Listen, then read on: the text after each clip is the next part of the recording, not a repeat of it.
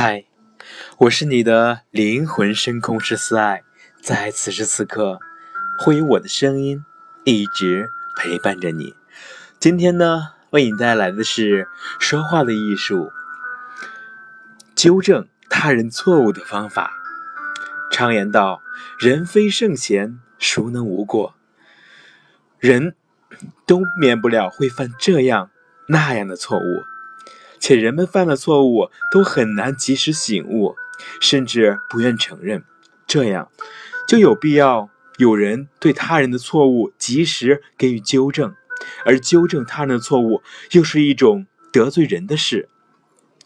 小黄刚到公司上班的第一天，晚上加完班，老板提出为了犒劳大家，请大家去唱卡拉 OK。小黄和部门同事。兴高采烈地接受了邀请。进了包房，小黄很自然地在离自己最近的一个沙发坐下。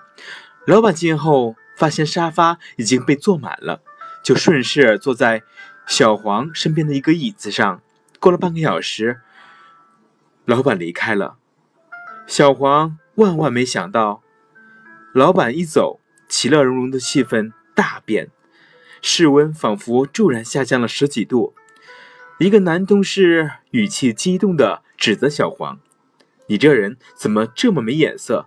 老板坐在你旁边都不知道让个座，真是太不懂事了。”长到二十三岁，小黄从没被人这么大声训斥过，尤其是还当着全体同事及 KTV 服务生的面，他的脸一下子红到脖子根，委屈的。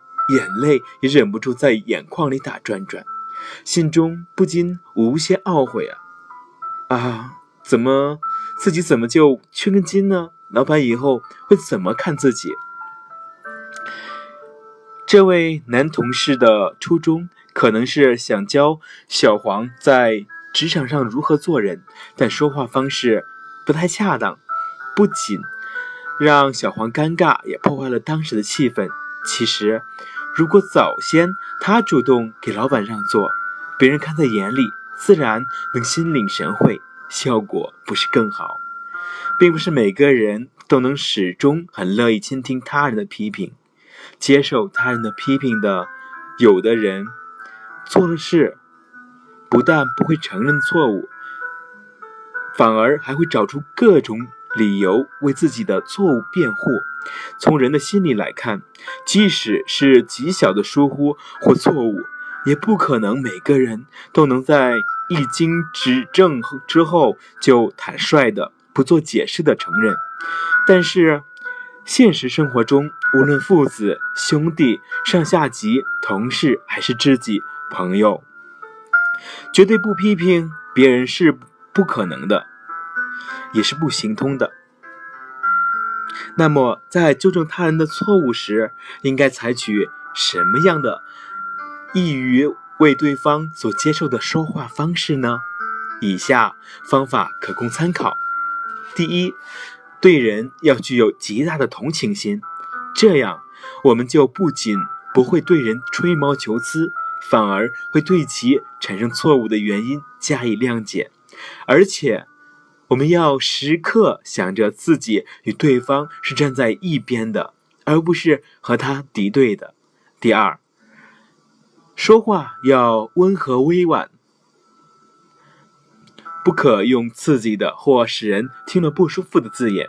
如果说话会令人无法忍受，那么即使对方嘴上承认，心里也不会服气。第三，纠正他人的错误。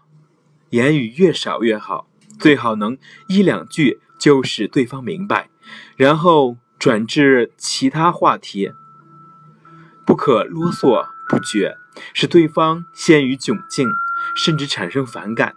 第四，别人做错了事情，我们对其不妥之处固然需加以指正，但对其可取之处更需加以极大的赞扬。这能使对方保持心理平衡，心悦诚服。第五，改变他人的意见时，最好能设法将自己的意见不知不觉地移植给他，使他觉得是他自己改正了，而不是由于受了我们的批评。第六，对于别人出现的不可挽回的过失，我们应该站在朋友的立场上，给予恳切正确的指正，使他知过而改，而不能对之施以严厉的责问。第七。纠正别人过错时，切忌采用命令的口吻，最好采用请教时的语气。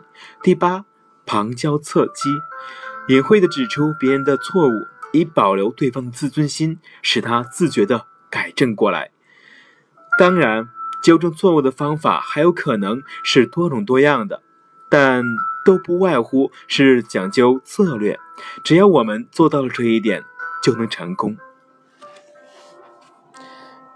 那么现在你知道了吗？知道怎样以怎样的方式去纠正别人的错误吗？好，到这里今天的诉说就结束了。